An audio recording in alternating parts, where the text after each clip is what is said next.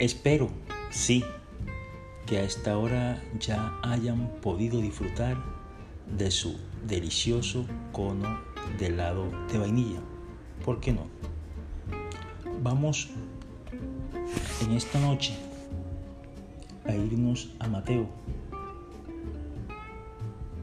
capítulo 6 del versículo 1 al 4. Guárdense de las buenas acciones hechas a la vista de todos, a fin de que todos las aprecien, pues en ese caso no les quedaría premio alguno que esperar de su Padre que está en el cielo. Cuando ayudes a un necesitado, no lo publiques al son de trompetas. No imites a los que dan espectáculo en las sinagogas y en las calles para que los hombres los alaben. Yo se los digo, ellos han recibido ya su premio. Tú cuando ayudes a un necesitado, ni siquiera tu mano izquierda debe saber lo que hace la derecha. Tu limosna quedará en secreto y tu Padre, que ve en lo secreto, te premiará, te recompensará. Y sí, muchas veces somos dados a ese tipo de actos y de conductas. La generosidad, la solidaridad, la mano amiga obviamente es bien vista por el dueño de la vida. Pero cuando ya pasas o cuando pasamos a otras instancias y es con ese fin y ese objetivo de buscar que te alaben, entonces ahí se perderá y se ha perdido toda la gracia. Y nos lo dice la Sagrada Escritura en Mateo cuando dice, tú cuando ayudes a un necesitado, ni siquiera tu mano izquierda debe saber lo que hace a la derecha. Tu limosna quedará en secreto y tu Padre, que ve en lo secreto, te premiará.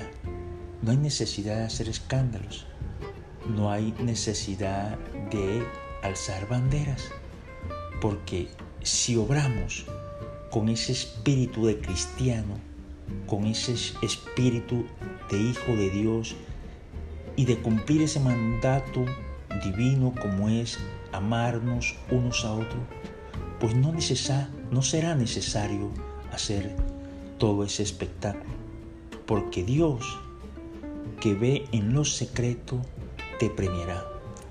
Pero aquí quiero hacer una división muy particular y colocarlo quizás en la práctica. A mí siempre me gusta llevar la Sagrada Escritura a la práctica y de pronto buscarle otra significancia que quizás solamente desmenuzando la Sagrada Escritura la podemos encontrar. Y es que esa ayuda y ese apoyo al necesitado no es ni tiene que ser meramente la económica o la material, por así decirlo. Hay muchas veces que un consejo, que una escucha compasiva, que un diálogo puede de alguna manera también estar suplantando o estar haciendo el papel de lo económico. Y eso se da quizás más a menudo que en lo material. Cuando llega un amigo angustiado y nosotros le hablamos de manera compasiva, o cuando le damos un consejo, o cuando quizás le hacemos una crítica constructiva, eso también debemos mantenerlo en secreto y no alabarnos a nosotros mismos y darnos esas ínfulas de ayuda, de que por aquí estuvo Pedrito y Juanchita y me comentó esto y le dije esto. Estamos cayendo en lo mismo. que no sepa tu mano izquierda lo que hace tu derecha. Entonces, correcto, lo aplicamos de esta manera, pero también tengamos presente que aquello que le acabo de narrar también hace parte de lo que hoy nos ocupamos.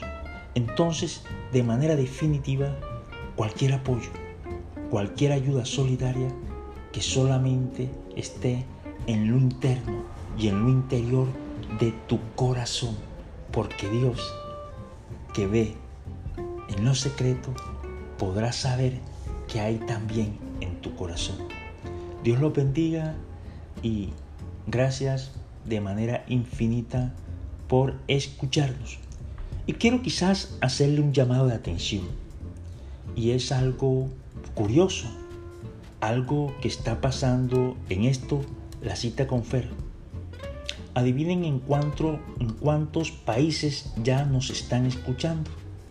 Ayer ya tuvimos audiencia en Ecuador.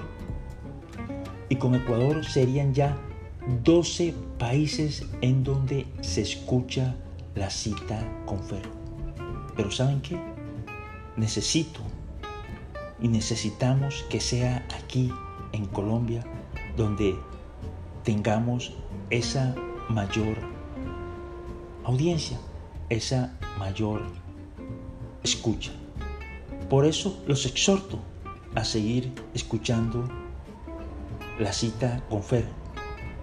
De alguna manera sí, también agradecemos a esos escuchas en estos 12 países que solamente por la gracia de Dios hemos podido llegar hasta allá. Entonces, no echen a la basura los que le acabo de solicitar. Necesitamos que sea aquí, en Colombia, donde tengamos la mejor y mayor audiencia. Un abrazo, Dios los bendiga y no se olviden, paran, pam, pam, pam, se les quiere de manera infinita.